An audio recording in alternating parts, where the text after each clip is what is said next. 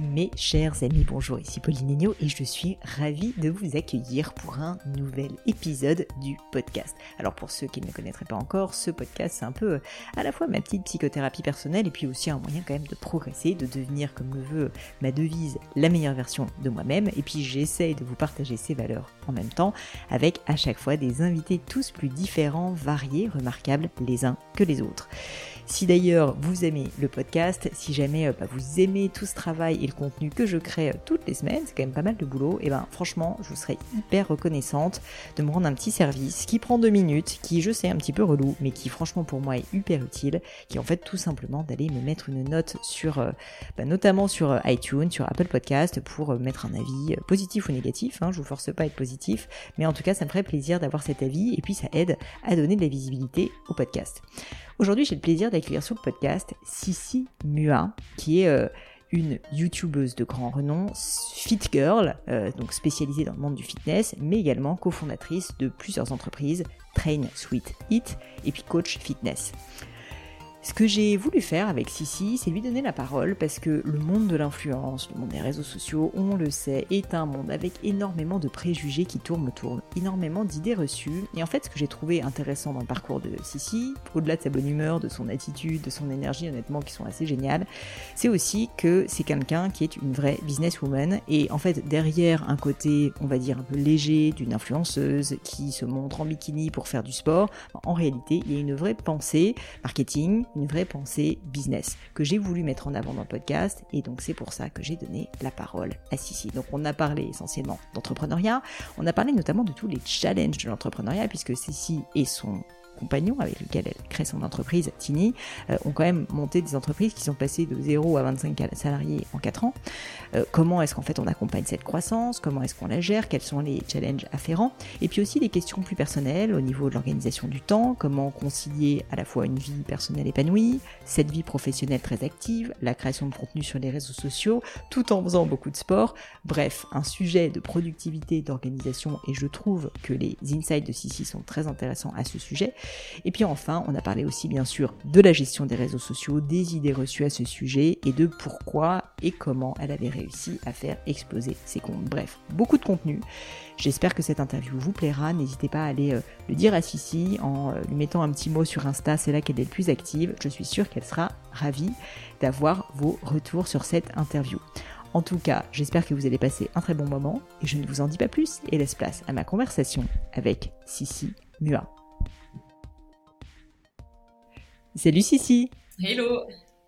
Écoute, je suis enchantée d'être avec toi. Merci, euh, merci beaucoup d'avoir euh, d'avoir accepté l'invitation. Alors j'ai plein de sujets que je veux aborder avec toi. Je veux parler entrepreneuriat avant tout, mais si ça te va, j'aimerais commencer par le début, remonter loin, loin, loin, enfin pas si loin tu vas me dire, à ton enfance, euh, parce que finalement, euh, bah, je pense que beaucoup de personnes connaissent ton nom, mais ne connaissent pas en fait tout ton parcours, et donc je me suis dit on peut peut-être faire un petit point d'abord pour commencer vraiment par les bases. Donc où est-ce que tu as grandi? Comment était ta famille? Comment était la petite Sissi? À quoi t'étais bah, comment? T'étais déjà méga sportive ou? Alors bah, je suis née dans le 06, donc à Nice, euh, dans une famille modérément sportive, je dirais. Donc, euh, le sport a toujours fait partie du quotidien, mais euh, ça n'a jamais été euh, ou pratiqué à haut niveau ni quoi que ce soit. Mais voilà, des parents sportifs qui faisaient le petit footing le week-end, etc.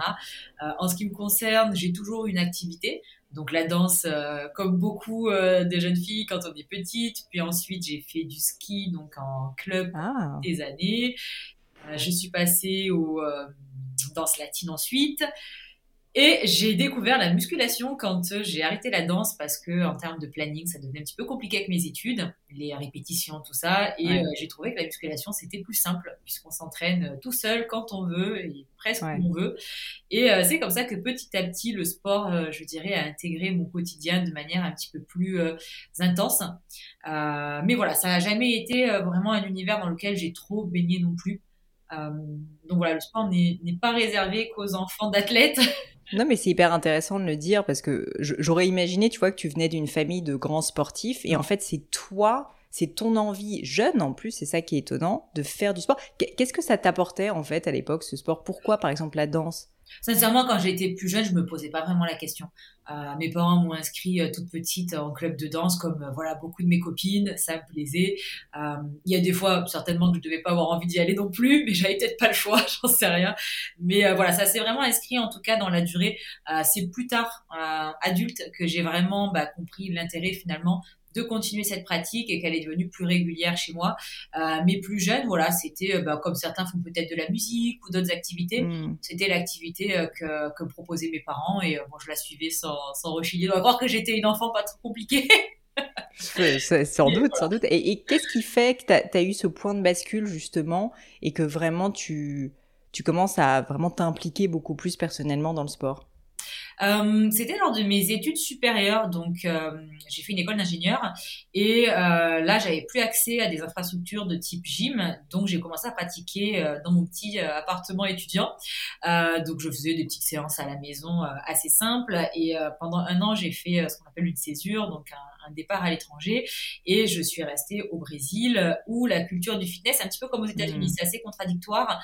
À la fois la population a de mauvaises habitudes alimentaires, il y a beaucoup de personnes qui sont touchées par le surpoids, etc. Et euh, à l'inverse, il y a une culture du fitness qui est très implantée, surtout chez la femme, euh, chose qu'à l'époque, c'était en 2012, euh, c'était pas du tout le cas en France. Donc j'ai découvert finalement un petit peu une autre facette du fitness.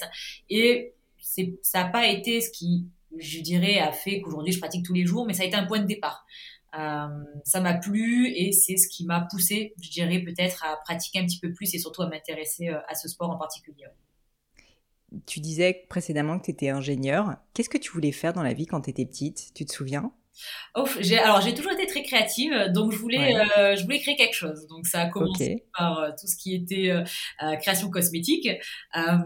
au fur et à mesure de mes études, je me suis dirigée plutôt vers l'agroalimentaire. Donc là, bah, toujours dans la création, mais j'avais le souhait de faire, de travailler dans de l'agroalimentaire, sur de la création de, de produits et autres. finalement, j'ai pas terminé là-dedans, mais ça a quand même pas mal aidé. Bah, c'est clair. Ouais, mais mais voilà, j'ai toujours été dans des, en tout cas, dans des métiers assez créatifs qui stimule, euh, ben, voilà, en tout cas ma créativité. Et euh, je, pense que ça m'aurait plu si je l'avais fait. Écoute, la, vie est longue, pourquoi pas? Tu peux continuer. Euh, une question que j'aime bien poser, c'est est-ce que tu, tu, pourrais me dire quelles sont les valeurs les plus importantes que tes parents t'aient transmises? C'est quoi ce qui te vient à l'esprit? Oh, c'est dur comme question. en fait, la relation avec mes parents a toujours été assez naturelle. Euh, il n'y a jamais eu spécialement, entre guillemets, de forcing sur euh, telle ou telle chose. Donc, je peux pas vraiment dire que j'ai des valeurs qui ressortent l'une plus que l'autre. Mais euh, voilà, mes parents je pense comme bah, beaucoup de personnes, hein, m'ont inculqué le travail, évidemment l'école c'était important, bah, le sport, donc la balance dans la vie entre les études, mais aussi la vie personnelle à côté. Voilà, il y a plein, plein de petites valeurs comme ça qui, je pense, sur le long terme, m'ont aidé à, me forger. Quand j'ai eu 17 ans, donc je suis partie à l'autre bout de la France pour mes études. Donc pareil, mes parents m'ont rien dit de spécial. Ils m'ont pas encensé, félicité ni quoi que ce soit. Mais mine de rien, leur confiance et le fait qu'ils me rendent autonome, je pense que c'est ça a été bah, une étape qui a été cruciale euh, dans bah, voilà dans, ma carrière, dans ce que j'ai osé entreprendre, etc. Si j'étais restée euh, dans mon foyer jusqu'à 25 ans, peut-être que ça aurait été différent. Euh, mais voilà, c'est je pense que c'est un cumul de petites choses qui ont fait que ça m'a poussé à, à être autonome, à entreprendre, à essayer des choses et pas avoir peur de le faire. Euh, hmm. Mais après, voilà, disons que tout s'est fait assez naturellement au final. Bah écoute, c'est le mieux. Euh, j'aimerais parler entrepreneuriat maintenant parce que bah tu es, très présente sur les réseaux et notamment sur YouTube. Je pense qu'il y a beaucoup de personnes qui pendant le confinement euh, t'ont connu. Ça a explosé à ce moment-là, on en parlera peut-être plus tard. Mais depuis, bah, tu as tracé ta route et tu as créé en fait euh, donc ton entreprise Train, Sweat, Eat. Et donc ça, c'était en 2018. Euh, est-ce que, et ensuite TSES Athletics, en fait, finalement, derrière l'image un peu lisse de l'influenceuse, j'aime pas forcément le terme, mais de la personne qui bah, crée du contenu, finalement, il y a aussi beaucoup, beaucoup de choses. Et ça, j'aimerais bien en parler, mmh. parce que je pense que les gens se rendent pas forcément compte euh, déjà de ça, et puis aussi comprendre justement euh, bah, comment est-ce que tu as monté euh, ce business qui est, je trouve, ultra complet et intéressant dans le temps. Donc, En fait, qu'est-ce qui se passe en 2018 Pourquoi est-ce qu'en 2018 tu décides de créer une boîte euh, qui est euh, un programme, euh, quoi, enfin une plateforme en fait, si je comprends bien, avec des abonnements pour suivre des programmes de fitness, muscu, nutrition, etc. C'est vrai que ça a été un, ça a été un chemin pour le coup, puisque en fait j'ai commencé donc les réseaux en 2009, donc ça fait 14 ans, et assez rapidement j'ai commencé à, partager des programmes gratuits qui s'intitulent donc les Bikini XCC. Donc on a fêté la dixième, le dixième anniversaire cette année, et c'était vraiment un programme et c'est toujours qui cartonne auprès de la communauté et que j'ai réitéré à chaque printemps euh, pour les filles qui me suivaient. Et c'est vrai qu'en 2008, j'ai eu envie d'aller plus loin. Euh, mais étant donné que c'est un programme qui était diffusé gratuitement et qu'à cette époque, bah, voilà, comme je l'expliquais, euh, pas forcément énormément. et forcément, la production, c'est quelque chose qui a un coût. j'ai mm. commencé à réfléchir finalement à un système payant qui me permettrait de pouvoir aller et partager ce que je partageais sur la période d'un mois à ce moment-là, de pouvoir le faire finalement toute l'année. Donc ça a été un petit point, euh, enfin un petit peu le point de départ, euh, sachant qu'à ce moment-là, je connaissais donc Tini, mon compagnon, depuis deux ans déjà, euh, fan de sport et qui partage beaucoup de mes valeurs. Je lui ai dit, écoute, je pense qu'on a un truc à faire. moi, j'ai plein d'idées, mais toute seule, j'y arriverai pas. j'ai eu la lucidité. C'est clair. C'est rare, hein ah ouais, parce que c'est vrai qu'avec le recul, c'est le meilleur choix. et je lui ai dit, euh, est-ce que tu as envie euh, bah, voilà, de travailler avec moi sur le projet, sachant que bah, évidemment, il travaillait déjà à côté.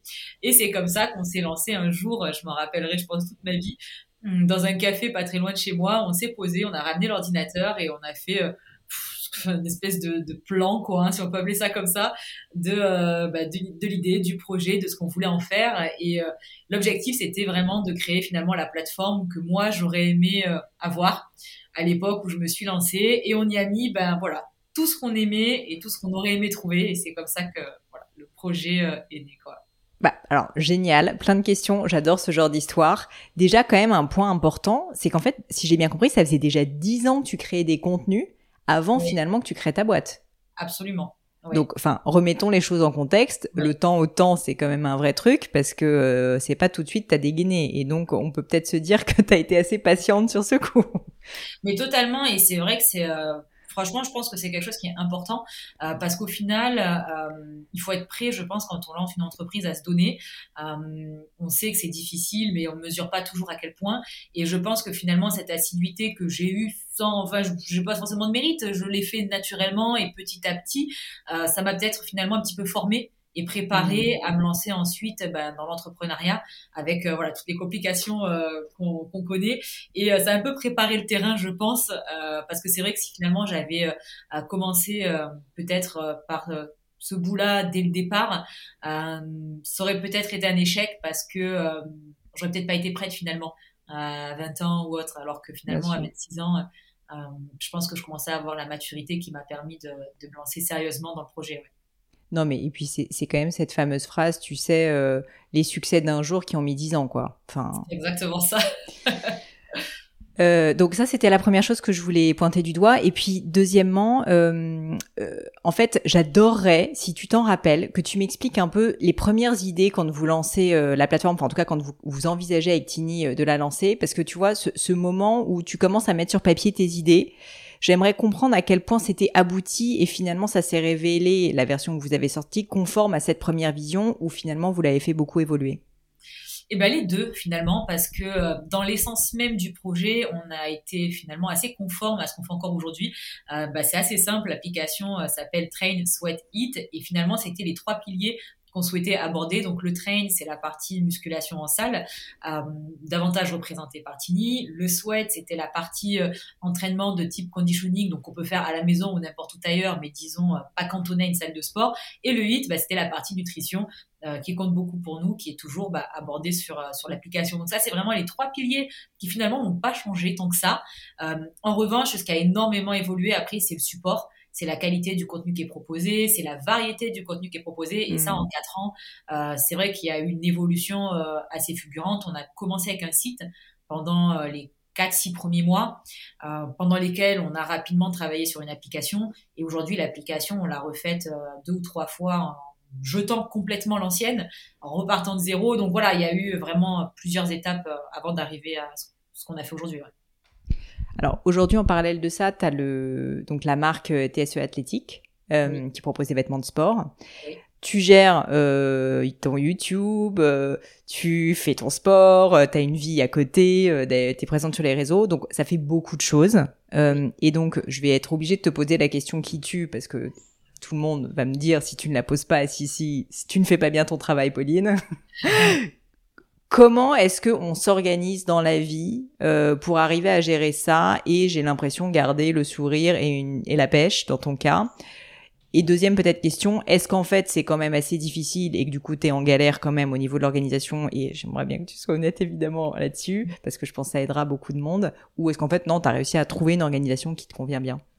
Alors, euh, c'est vrai qu'on fait beaucoup de choses et ce qui est le plus dur, je dirais, c'est qu'on fait des choses très différentes.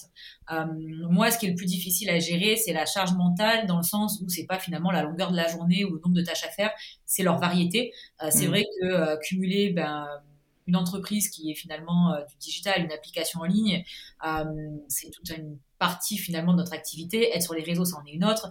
lancer depuis un an une gamme marque d'activewear, c'est encore un métier qui n'a rien à voir. Et finalement, c'est toutes ces tâches cumulées qui, à la fin de la journée, euh, font qu'on peut avoir clairement, euh, parfois, et je dirais même souvent, la tête qui explose. Euh, moi, j'ai appris à structurer mes journées, donc j'ai une routine qui est millimétrée au quart d'heure près. Donc, ah si je te montrais mon téléphone, je, je vais te montrer. j'ai des réveils pour absolument tout ce que je fais. Ah ouais, incroyable c'est ma journée. Donc, vous ne le voyez pas, messieurs, dames, mais c'est, il y a donc littéralement des ah, réveils sur iPhone avec tous les, tous les quarts d'heure, quoi, quelque chose. Exactement. J'ai le réveil, j'ai l'heure où je dois prendre. Donc, euh, physiquement, tu fais un réveil, c'est intéressant, ça. C'est la première fois que je vois ça. Pour ah te sortir de ce que tu es en train de faire, quoi. Et franchement, je pense que c'est une très bonne astuce et j'ai même un réveil pour aller dormir. C'est incroyable comme ça. ah mais je suis obligée parce que sinon tu vois pas les heures passer et puis finalement le soir tu te mets à dîner il est 22h et puis tu te couches à 1h du matin sauf que quand le réveil sonne à 6h après tu, tu tiens pas ta bah journée quoi. Et, comment t'as mis ça en place? Enfin, je te pose la question parce que, enfin, j'envisage du coup de le faire. je trouve ça assez cool. Parce qu'en fait, j'oubliais toujours de faire ce que j'avais à faire. Je voyais pas leur passer. Et euh, à un moment donné, je me suis dit non, il faut que je mette un réveil pour pas oublier, bah, n'importe quoi, de prendre euh, mon shaker protéiné. Et donc à 11h30, euh, j'ai mon réveil qui sonne pour prendre mon shaker protéiné, par exemple. Quoi. Et je structure comme ça bah, toute la journée. Et effectivement, oui, ça m'aide à finalement à, à, on va dire, à respecter ma to-do list. Bah ouais, ouais à te forcer, quoi. ouais. C'est ça, exactement. Euh, je me force, entre guillemets, à respecter on, cette On sent le côté discipline du sport, tu vois, et j'adore ces parallèles qui est en train de s'insérer dans le monde professionnel, quoi, et dans le, ah, l'entrepreneuriat. Mais euh, on est obligé, euh, on est obligé. Et c'est vrai que pour répondre à finalement un peu la deuxième question, euh, non, c'est clairement pas facile tous les jours. c'est vrai que c'est pas forcément des choses qu'on partage sur les réseaux parce que la journée est tellement remplie que finalement on y partage des choses les plus les plus chouettes, les plus sympas, le sport, un restaurant avec les amis, ce genre de choses. Mais la partie business, elle est elle est très lourde. et comme tu le disais, je pense que les gens ne l'imaginent peut-être pas. Et après, c'est pas ma volonté forcément non plus de de me faire plaindre toute la journée donc euh, on, le, fait pour soi, pas pour le raconter aux autres. Mais c'est vrai que c'est euh, voilà, c'est difficile. Euh, il y a des jours on en a clairement marre. mais ce qui nous fait tenir, c'est qu'on aime le projet. On a choisi un projet passion, donc c'est ce qui nous fait tenir, même malgré les difficultés, je dirais, parce qu'on connaît la finalité, on, connaît l'objectif et voilà, on ira, on ira jusqu'au bout. mais il y a des périodes compliquées, très très clairement. Vous, avez une équipe de combien de personnes actuellement? Environ 25. Ouais, donc euh, ça commence à être euh, très solide. Hein. Et c'est peut-être sincèrement la partie la plus difficile du business.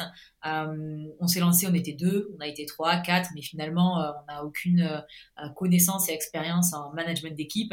Là, on s'est entouré d'un directeur opérationnel récemment depuis quelques mois. Bien voilà, qui a plus de 50 ans et donc euh, toute l'expérience euh, qu'il nous manquait. Et ça nous aide énormément et euh, finalement ça nous permet aussi nous de nous recentrer un petit peu sur le cœur du métier et de pas passer nos journées finalement sur de l'opérationnel qui est pas très productif parce que c'est pas un notre passion et de deux c'est pas forcément ce qu'on sait bien faire. Donc, euh, Tu vois, ça, ça, aussi, je me permets un petit insert, mais c'est hyper important parce que je pense qu'il y a beaucoup de personnes qui se disent, et j'espère que tu le prendras pas mal, mais qui se disent, ah bah en fait j'ai créé une boîte, c'est pour que je sois la dirigeante ou le dirigeant de la boîte, et notamment les femmes d'ailleurs, je pense se mettre pas mal la pression là-dessus. Mais en fait, euh, si c'est pas euh, l'opérationnel n'est pas ce qui te fait vibrer et là où t'es le meilleur, Enfin, j'ai l'impression que la décision que vous avez prise est hyper mature. Et j'aimerais bien, si tu l'acceptes, que tu, tu, tu, creuses un petit peu et que tu me dises comment est-ce que vous avez pris cette décision? J'imagine que vous en avez parlé avec Tini. C'est pas facile non plus. Est-ce que tu acceptes de m'en parler un peu plus? Oui, bien sûr. Euh, bah, en vrai, ça n'a pas été si difficile finalement. Euh, je pense que lui comme moi, on n'est pas des personnes qui avons énormément d'ego et on sait reconnaître quand on n'est euh, on n'est pas les meilleurs. Par exemple, sur l'application, rapidement, on a fait appel à d'autres coachs euh, pour apporter leur expertise dans d'autres disciplines, alors que certains, bah, peut-être veulent garder finalement un petit peu la, mmh. la lumière entre guillemets hein, sur eux. Euh, nous, on n'était pas dans cette optique-là, et c'est vrai que par rapport à l'entreprise, bah, pareil, on a on a reconnu nos, nos limites, on les a constatées très clairement clairement. Et c'est là qu'on s'est dit, il faut qu'on s'entoure de personnes qui ont l'expérience qu'on n'a pas euh, pour continuer de faire vivre le projet à, toute l'entreprise. Et euh, c'est comme ça que finalement la structuration de l'entreprise s'est construite, euh, puisque pendant longtemps, finalement, on a été en direct avec 10, 15, puis 20 personnes. Et on commence petit à petit voilà, à structurer, à mettre des directeurs, des responsables, etc., pour aussi le bien de tous.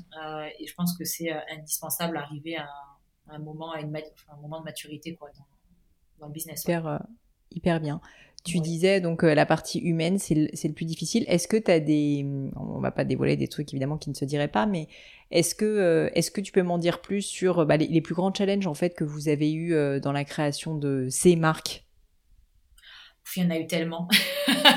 il y en a eu tellement. Euh, opérationnellement, déjà, quand on s'est lancé dans la création de l'application, ça, ça a été, euh, oh là là, on a connu tellement de problèmes. Ah, des bugs. des bugs euh, on n'était pas forcément entouré des bonnes personnes, mais comme c'est pas notre métier de base, ni hmm. ni moi, ben, on le savait pas. Donc, on s'en rend compte quand c'est trop tard. Et puis, lorsqu'on a une communauté en ligne qui est très engagée, ben, c'est pour le meilleur, mais aussi pour le pire. Donc, ils vous pardonnent rien. Ils vous le pardonnent après, mais pas sur le moment.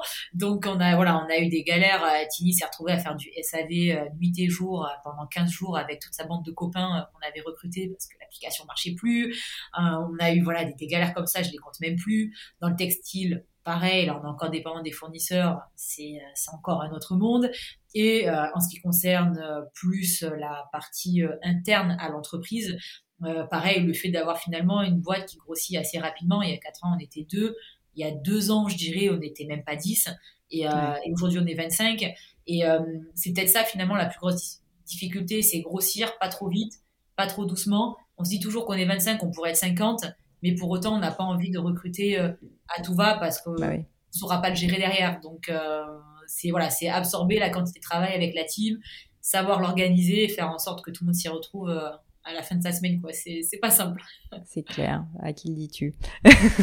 Et est-ce que tu as, est-ce que as déjà eu des, des coups de mou? euh, je parle Bon, en fait, en réalité, je parle au niveau entrepreneurial, mais même dans l'absolu, dans ta vie, parce qu'on te voit ici tellement dynamique, tellement souriante, et je pense que, d'ailleurs, ça c'est peut-être pas tous les jours facile de garder cette image qui pourtant plaît à ton audience. Et je dis pas plaire au, sens euh, négatif, tu vois, de c'est faux, mais au sens de ça les motive, et donc je comprends que tu le fasses parce que c'est ce qui, c'est aussi ce qui leur apporte de la valeur. Mais euh, mais d'un autre côté, pour toi, c'est peut-être pas tous les jours facile quand t'es crevé et que t'as pas envie, quoi. Ouais, euh, non, c'est pas tous les jours facile. Après, encore une fois, le fait d'avoir un métier passion, je pense que c'est ce qui fait toute la différence.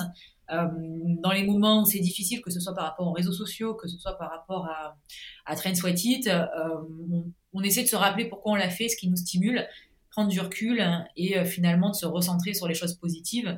Euh, donc bon, ça n'empêche pas qu'il y a des fois on passe clairement des mauvaises soirées, mais euh, quand c'est comme ça, bon, là, je le montre pas, mais c'est pas pour autant que je vais être toute souriante sur les réseaux aussi. Euh, on prend un peu de recul et le lendemain, on se dit, bah voilà, nouveau départ. Puis, on est relativement action-réaction. Quand quelque chose qui va ah pas, euh, on n'attend pas 100 ans pour le régler. Euh, dès le lendemain, déjà, on s'attelle à trouver de solutions. Donc, euh, voilà, on essaye de faire ce qu'il faut pour nous aussi, euh, bah, psychologiquement, passer à autre chose, je dirais, et pas rester dans cette situation et macérer dedans. Euh, c'est pas bon, quoi. Hmm. Tu disais, euh, on prend du recul. Euh, vous avez un truc, une astuce entre vous pour prendre du recul? Ça, ça veut dire quoi concrètement? C'est déjà peut-être s'accorder un petit peu plus de temps à soi. Euh, ça, c'est vrai que bah, au quotidien, on n'en a pas énormément. Bah, on a pris un chien pour cette raison-là ah. assez récemment, ouais, depuis six mois. Et la volonté, c'était ça, c'était bah, finalement de, pour une fois, faire quelque chose qu'on a envie de faire, mais qui n'est pas facile. Euh, on avait on avait envie depuis euh, des années, puis on le faisait pas parce que oui, bah pas le temps, on est tout le temps au bureau, ceci, cela. Et puis euh, finalement, je me suis dit, mais attends, si tu prends pas un chien à 32 ans, alors que t'as même pas d'enfant, hein, tu vas jamais le faire. Et bah, ça nous forcera à déconnecter, etc. Et au final, bah, c'est le cas. Donc c'est encore une contrainte supplémentaire, mais qui est pour bah, voilà, le meilleur. Donc ça, par exemple, bah, ça, voilà, ça, ça représente bien ce qu'on pourrait faire. Et après, dans le business, ça va être bah, finalement prendre un peu de recul avec l'opérationnel. Ça m'est déjà arrivé dans des moments un peu compliqués. Bah, ok, bah, aujourd'hui, je vais pas au bureau. Euh, je me plonge pas dans l'opérationnel, ben tant pis, on perdra un jour euh, sur le planning, c'est pas grave. Hmm. Mais euh, je me recentre sur ce qui me stimule. Je vais passer une journée à, à faire des brainstorming, à m'inspirer de voilà de ce qui m'a fait commencer au départ, etc. Et hop, le lendemain déjà ça va un peu mieux et on repart quoi. Si ça te va, j'aimerais bien maintenant parler un peu plus donc de, de la partie réseau, plus spécifiquement.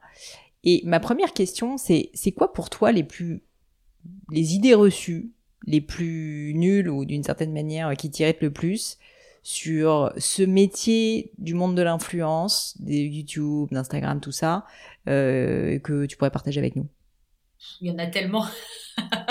pour ça que je te pose la question. Il y en a tellement. Euh, après, euh, je, pense que toutes ces idées reçues, euh, comme quoi, bon, ce n'est pas un métier, les gens qui sont dessus bah, passent leur temps à fumer leur vie et font rien d'autre, que mm. c'est facile, finalement, ben voilà, toutes ces choses-là, entre guillemets, on les comprend aussi. Pourquoi? Parce que les gens ne savent pas. C'est plutôt ça. moi, pendant longtemps, même auprès de ma propre famille, ah bah, elle se filme dans sa chambre. Et pourtant, ça faisait euh, peut-être presque déjà dix ans que je le faisais. J'étais super équipée, c'était professionnel, quoi. Et les gens ne connaissent pas l'envers du décor suffisamment pour comprendre finalement que c'est un métier, certes passion, mais quand même très difficile. Euh, et, euh, et après, euh, finalement, est-ce que, pareil, est-ce qu'on a envie de le montrer? Est-ce qu'on a envie de dire, bah voilà, vous voyez, quand je vous filme des stories et que ça, ça vous semble cool quand je suis en vacances, bah, au final, pour moi, bah, c'est à moitié pas des vacances du coup. Ouais. Et voilà, c'est aussi pour ça que les gens ont tendance à penser ça. Donc, euh, comme pour l'entrepreneuriat, c'est pareil. Euh, moi, je leur en veux pas tant que ça. Euh, mais c'est vrai que c'est beaucoup d'idées reçues des fois qui peuvent irriter, comme en ce qui me concerne, j'entends souvent lire ah bah si si, elle a le temps de faire du sport, en même temps c'est son métier. Mais aujourd'hui, pas mm. du tout. Mon métier, c'est pas du tout de faire du sport. Je suis 10 euh, heures par jour derrière un ordinateur, euh, comme la plupart des gens, et je me lève une heure plus tôt, euh, bah voilà, pour m'entraîner à 7 heures du matin, quoi. Donc bon. Mais après, je pense que bah, les gens croient aussi ce qu'ils veulent croire, hein, tout simplement. Bah, c'est plus facile, de toute façon, de, de dire que c'est un coup de bol qui fait que ça a marché, alors qu'on voit bien que bah, finalement, c'est des années, des années de boulot, quoi. Euh, si on parle plus spécifiquement de, de la pâte Sissi Mua, euh, déjà, pour les personnes qui connaîtraient pas l'histoire, est-ce que tu peux nous dire en fait pourquoi le mot Sissi Mua, quoi? D'où ça vient?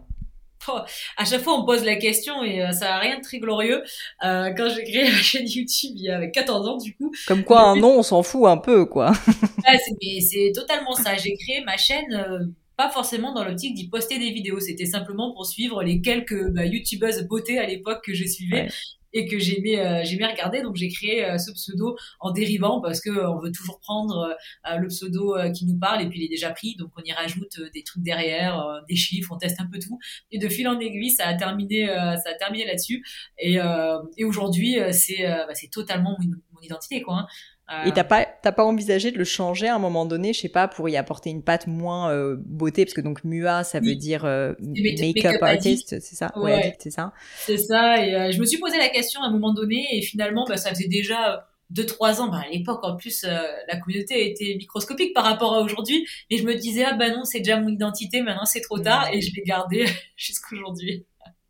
Bon. Et, et sinon, au-delà du nom, je serais curieuse de savoir si tu as réfléchi et si c'est euh, conscient ou pas à, euh, à, à, certains codes en fait qui sont les codes Sissimua. Parce qu'il y a plein de personnes aussi qui s'intéressent au marketing, tu vois, qui nous écoutent. Et finalement bah as quand même une patte, je trouve particulière.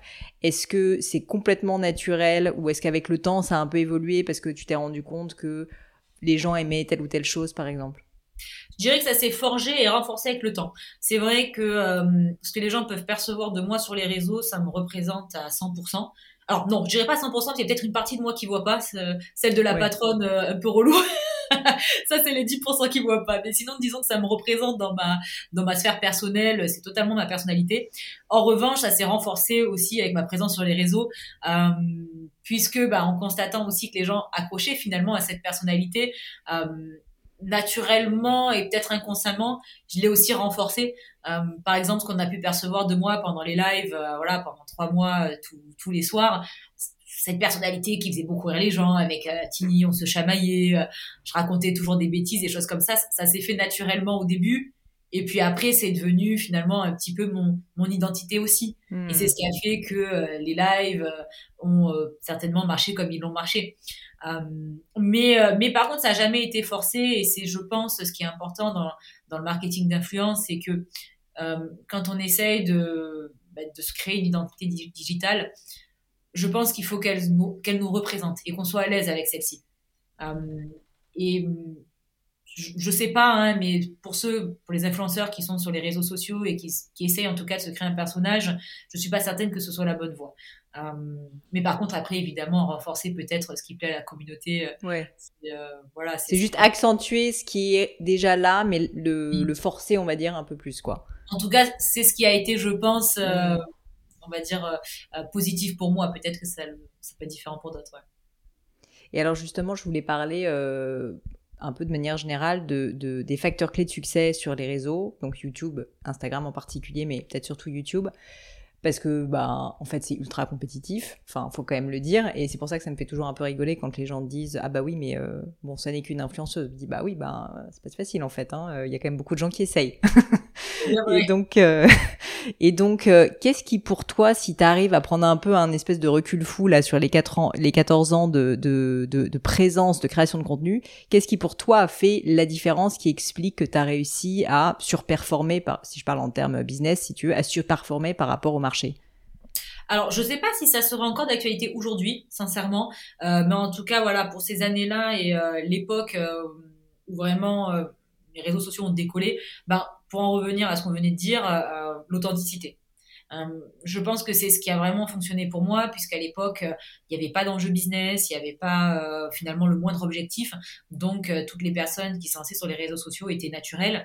Et je pense qu'en ce qui me concerne, c'est finalement ce côté peut-être accessible Hein, accessible, authentique, un peu déculpabilisant pour euh, bah, le secteur du fitness, où euh, il y a dix ans, on baignait dans un milieu de, de bodybuilders, de personnes qui ont une pratique relativement extrême pour le commun des mortels. Oui, donc tu avais une différenciation assez forte quand même, puisque tu étais un peu la seule à parler de fitness de manière euh, décomplexée et sans dire... Totalement. Et je pense qu'en fait, les femmes se sont identifiées. Euh, j'avais à la fois une certaine expérience personnelle qui me permettait de leur donner des conseils, etc., et qui, ont fait qu'elles m'ont suivi parce que je leur apportais quelque chose, sans pour autant rendre tout ça inaccessible. Et encore aujourd'hui, ça fait vraiment partie de nos valeurs quand on, on conseille des personnes, même avec notre propre application. Le mieux, c'est qu'ils s'entraînent tous les jours, qu'ils consomment le service quotidiennement. Mais c'est pas ce qu'on recommande. Je leur dis toujours, oui, moi, je m'entraîne quasiment quotidiennement. Est-ce que tu as besoin de le faire? Pas du tout. Déjà, faire du mm. sport deux fois par semaine, trois fois par semaine, mais statistiquement, c'est déjà mieux que 80% de la population française. C'est déjà un exploit. Mais c'est vrai, c'est déjà un exploit. Et, euh, et, finalement, de remettre un peu les choses dans leur contexte et rendre finalement tout ça accessible, euh, parce qu'on n'a pas tous la même, euh, le même objectif. Et moi, je dis toujours, dans la vie, c'est une question de priorité et on n'a pas tous les mêmes priorités. Et je pense que c'est ce qui a plu aussi à nos abonnés, à nos clients aujourd'hui, c'est de se rendre compte qu'ils n'avaient pas besoin finalement de faire des efforts surhumains, mais que une pratique sportive, un mode de vie plus sain pouvait s'intégrer dans leur quotidien relativement facilement. Et mmh. même à l'époque de mes réseaux sociaux, euh, sans parler de Train Sweat It, je pense que c'est ce discours qui a fait que les personnes ont adhéré. Elles ont senti que c'était à leur portée. Quoi. Tu disais, c'est intéressant euh, en préambule, euh, donc le côté authentique, ça a été concrètement l'un des facteurs clés de succès, mais, mais paradoxalement aujourd'hui, je ne suis pas sûre que ça soit encore le cas. Pourquoi est-ce que tu dis ça? Les codes changent euh, sur les réseaux sociaux et moi-même, même pour dire sincèrement, j'ai un peu de mal à les comprendre parfois. Donc euh, c'est vrai qu'aujourd'hui, euh, on n'a plus la même proximité, je pense, avec les, les influenceurs, les créateurs de contenu qu'on aime suivre. on suit plus peut-être une vitrine finalement comme à l'époque on suivait les stars qui étaient qui étaient célèbres peut-être voilà, on n'est plus dans le même rapport avec l'influenceur qui partage son quotidien, qui partage son positif, son négatif. Aujourd'hui, voilà, j'ai l'impression en tout cas que ce sont davantage des vitrines euh, et qu'en tout cas la relation euh, créateur et communauté est un petit peu différent. Mais après, c'est peut-être ma perception et euh, c'est pas une généralité, hein, mais mais oui, j'ai l'impression que les codes changent avec le temps. Mmh, c'est intéressant. Mmh Aujourd'hui, ça continue à t'éclater créer du contenu ou t'as quand même une forme de lassitude qui s'instaure parce que je peux imaginer qu'au bout de 14 ans, bon bah t'en as déjà fait pas mal des vidéos quand même. Oh là là, des vidéos. Alors sur ma chaîne YouTube, je crois que j'en ai mille et quelques. Des séances de sport sur mon application, j'en ai fait plus de 700. J'ai regardé l'autre fois. Incroyable. Et voilà, des posts et des stories, je pense qu'on les compte même plus. Euh, il y a des choses que j'aime toujours autant, des choses que j'aime un peu moins. Euh, et c'est vrai que finalement, mes centres d'intérêt changent aussi hein, avec le temps, la maturité. Quand je regarde ce que je faisais il y a 10 ans, je me dis mais c'est pas vrai, je partageais vraiment ça. et oui. Et euh, mais je pense que le contenu évolue avec moi quand j'ai lancé Trend It, on m'a un petit peu reproché finalement de, entre guillemets, euh, pousser mon entreprise au quotidien. Et c'était pas forcément commercial, c'était simplement que bah, Trend It devenait mon quotidien et que mon quotidien, c'était plus mettre en scène ma vie, bah, c'était euh, hmm. finalement être chef d'entreprise. Et aujourd'hui, c'est vrai que mon contenu est un petit peu plus axé là-dessus sans rentrer dans les grands détails euh, de la vie de l'entreprise, j'aime partager l'envers du décor, les backstage, faire participer la communauté, par exemple, à un sondage de coloris sur la prochaine collection euh, TS Athletics. Et, et c'est vrai, du coup, le contenu a évolué et euh, peut-être, en tout cas, sur certaines plateformes, s'adresse peut-être plus à une population qui, a, qui est de ma génération euh, qu'à une personne qui a 16 ans, forcément. Ouais, j'imagine. Mm. Hyper intéressant. Euh, dernière question sur l'entrepreneuriat avant qu'on passe à mon grand crible. Euh, Comment finalement vous répartissez les rôles avec euh, Tini? Donc j'ai compris que maintenant il y a aussi ce directeur opérationnel.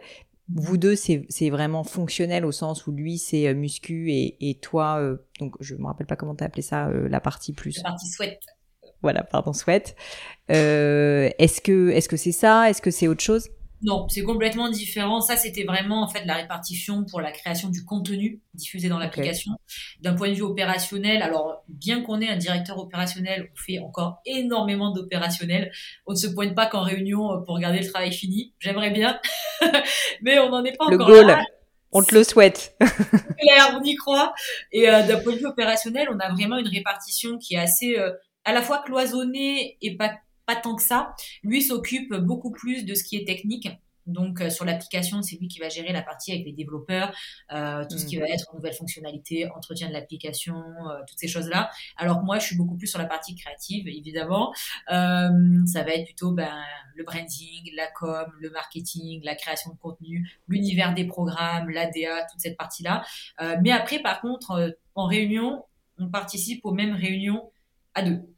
Mais voilà, parce qu'on aime être au courant de ce que fait l'autre, donner notre avis. Euh, en revanche, euh, c'est lui qui va gérer plus l'un et moi plus l'autre quand il s'agit après de prendre des décisions et, euh, de gérer finalement le quotidien. Mais c'est pour ça que je disais, on est à la fois très cloisonné dans la répartition des tâches et à la fois, finalement, c'est assez flou parce qu'on fait un peu les deux en même temps, quoi. C'est quoi ton ambition, ou plutôt votre ambition pour, pour TSE Athletics et puis pour Train Sweat Eat c'est quoi le rêve en fait, euh, le rêve fou que vous aimeriez atteindre?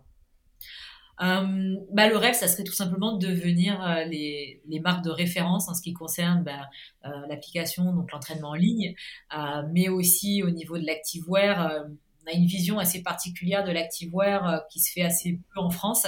Euh, et c'est vrai qu'on espère en tout cas devenir une référence dans ce domaine-là en particulier. Euh, ben comme pour la partie nutrition aussi, parce qu'on a une gamme de compléments alimentaires qui s'appelle TS Nutrition, où ben là on est sur des produits qui sont végétaux, puisqu'on est tous les deux végétariens depuis une dizaine d'années. Donc voilà, on a vraiment des produits qui sont assez niches, que ce soit pour l'entraînement, pour euh, l'activewear ou pour la nutrition. Et on espère devenir la référence dans ces secteurs-là.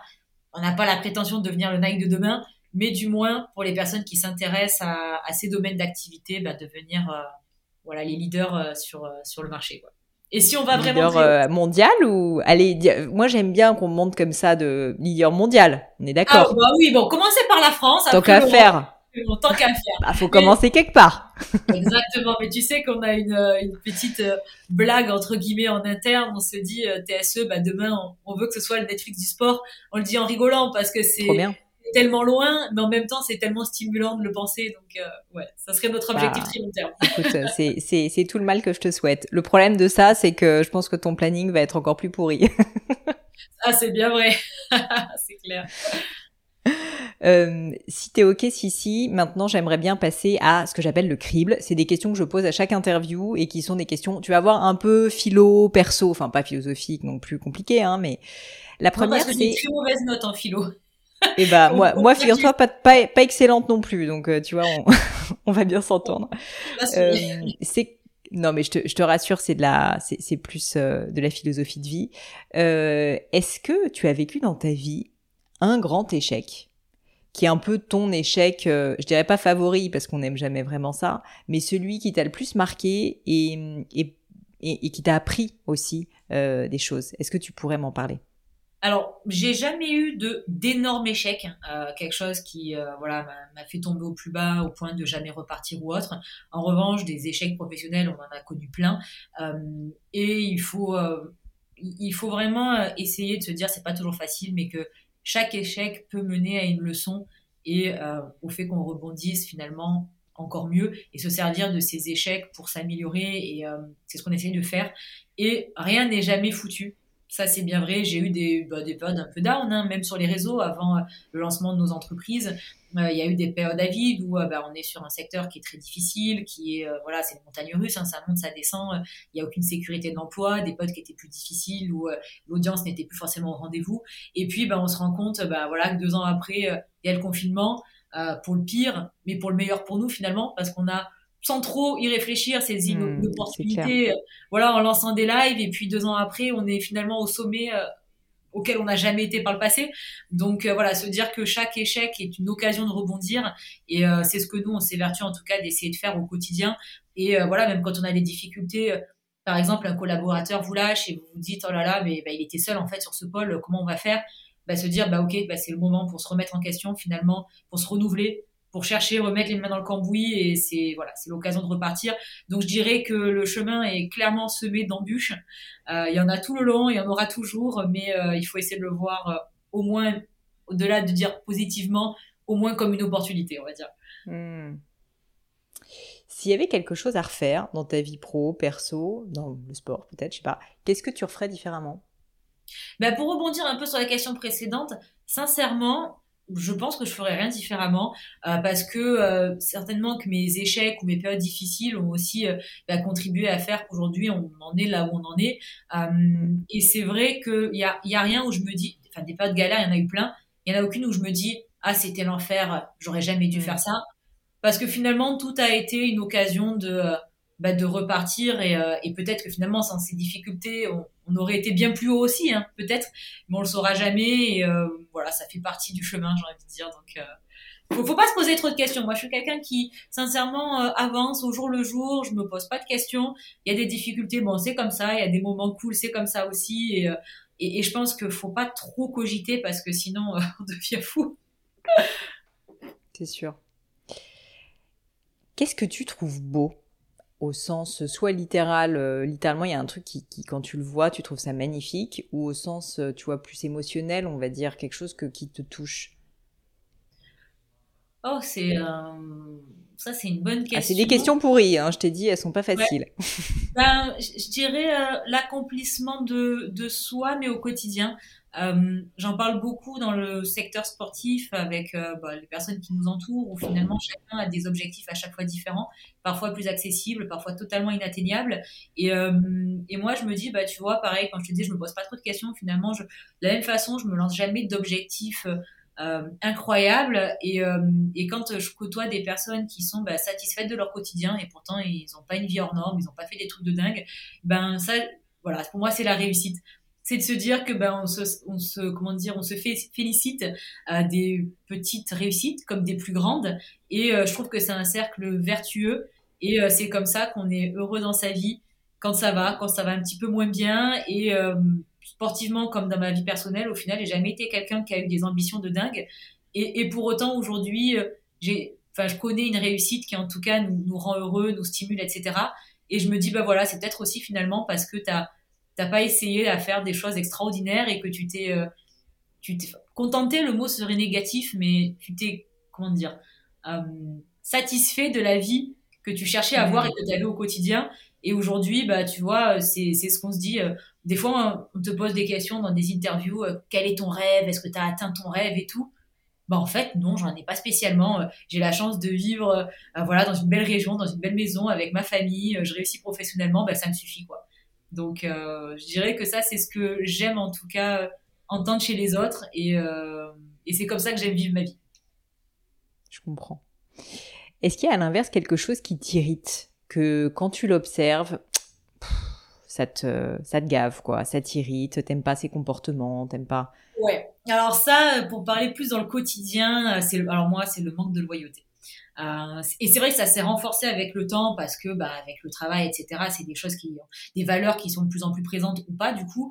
Et, euh, et c'est vrai que dans l'amitié, comme dans le travail, dans les relations, j'ai toujours été quelqu'un, je pense être encore, de très loyal et j'accorde beaucoup d'importance à ça. Et c'est vrai que euh, bah, les personnes qui partagent pas ces valeurs-là, ça, me dérange, du coup, ben, on se fréquente plus, tout simplement. Mais voilà, c'est des valeurs qui sont très importantes pour moi et bah, quand on ne partage pas, généralement, ça se hmm. passe pas bien. Est-ce qu'il y a une maxime ou une citation que tu aimes particulièrement, peut-être que tu te répètes de temps en temps, euh, qui te parle, qui te touche?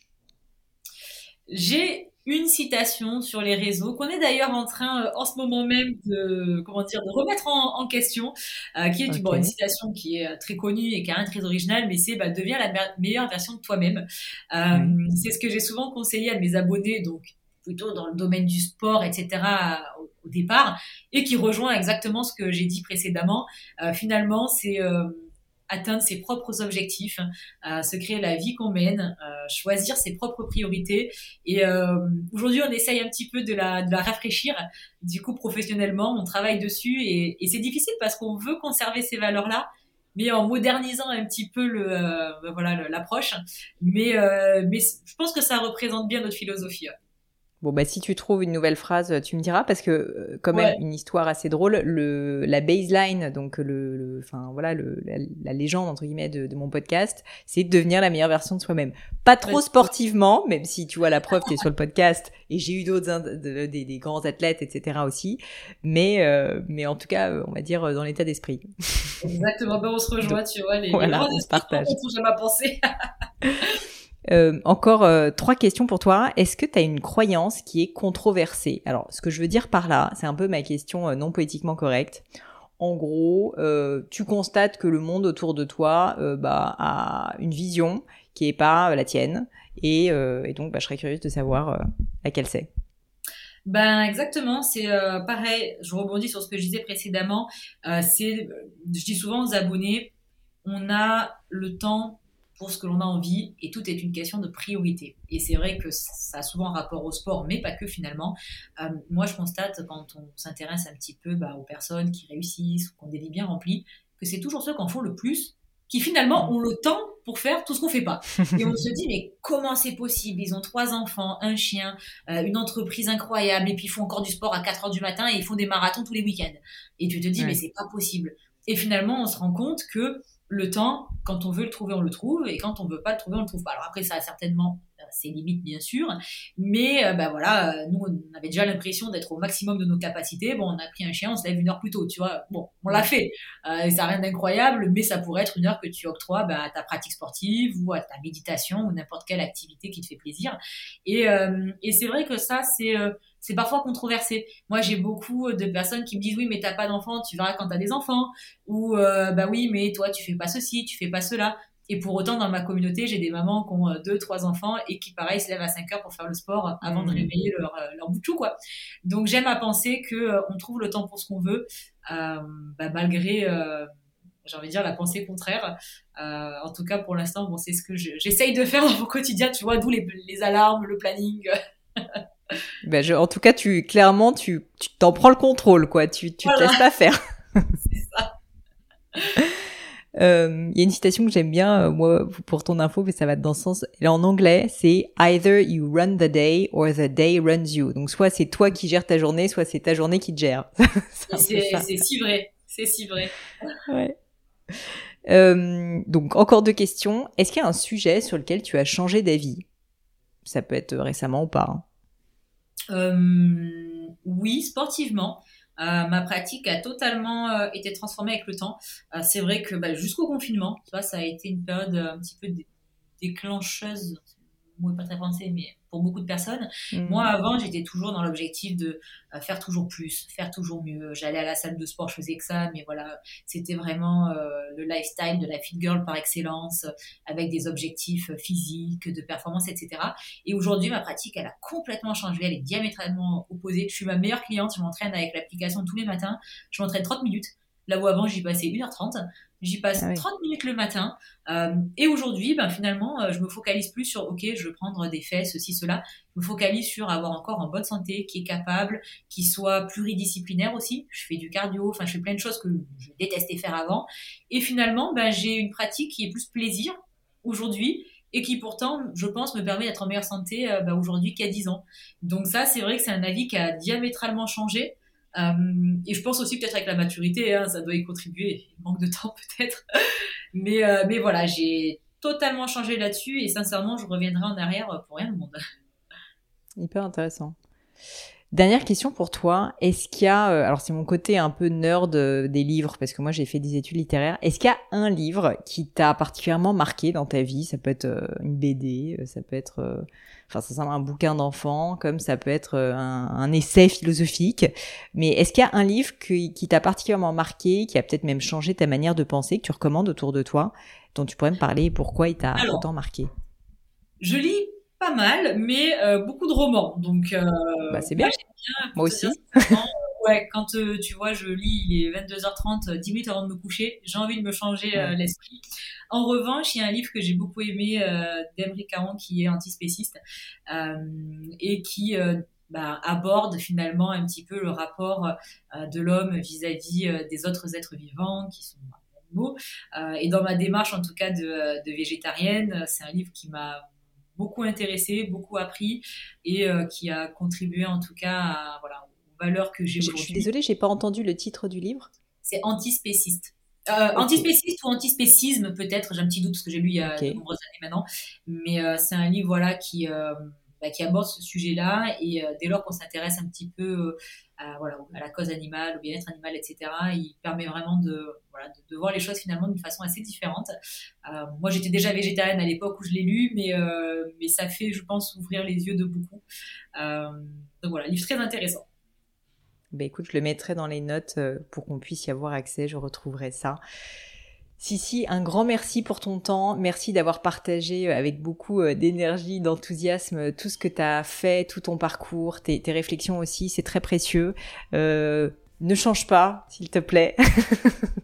Euh, si jamais les personnes euh, qui nous écoutent ont envie de te retrouver, bon bah ça se passe un peu partout, hein, sincèrement. Donc déjà sur les réseaux, c'est quoi? En pré- Tu passes le plus de temps sur quel réseau social, toi, en réalité? Ah, Instagram. Comme euh, tous ceux de ma génération. Ouais, ouais. Donc Insta en priorité, je mettrai le lien, mais Ah. c'est facile, Sissimua, YouTube, Oui, euh, TikTok, etc. YouTube. Ouais. Euh, et puis, euh, et puis aussi, bien sûr, je mettrai un lien vers les différentes plateformes, enfin les différents, différentes boîtes, même si elles se retrouvent euh, assez aisément. Mais, mais comme ça, vous pourrez aller jeter un œil à tout ce que fait Sissi et soyez impressionnés par la quantité, la quantité et la qualité de boulot euh, qui est effectué. C'est très gentil. Un grand merci pour ton temps. Merci. Bye bye les amis, c'est la fin de cet épisode, mais avant de vous quitter, quelques détails en plus. D'abord pour toutes les infos sur le podcast et cet épisode, ça se passe sur polinegno.com, vous aurez tout promis, juré. Aussi, si vous souhaitez me contacter pour me poser des questions me proposer de nouveaux invités, eh bien n'hésitez pas à le faire directement sur LinkedIn, Instagram ou YouTube, je vous attends. Enfin, encore mille merci de m'avoir écouté jusqu'ici, j'espère de tout cœur que ça vous a plu et je vous dis à très vite pour un nouvel épisode.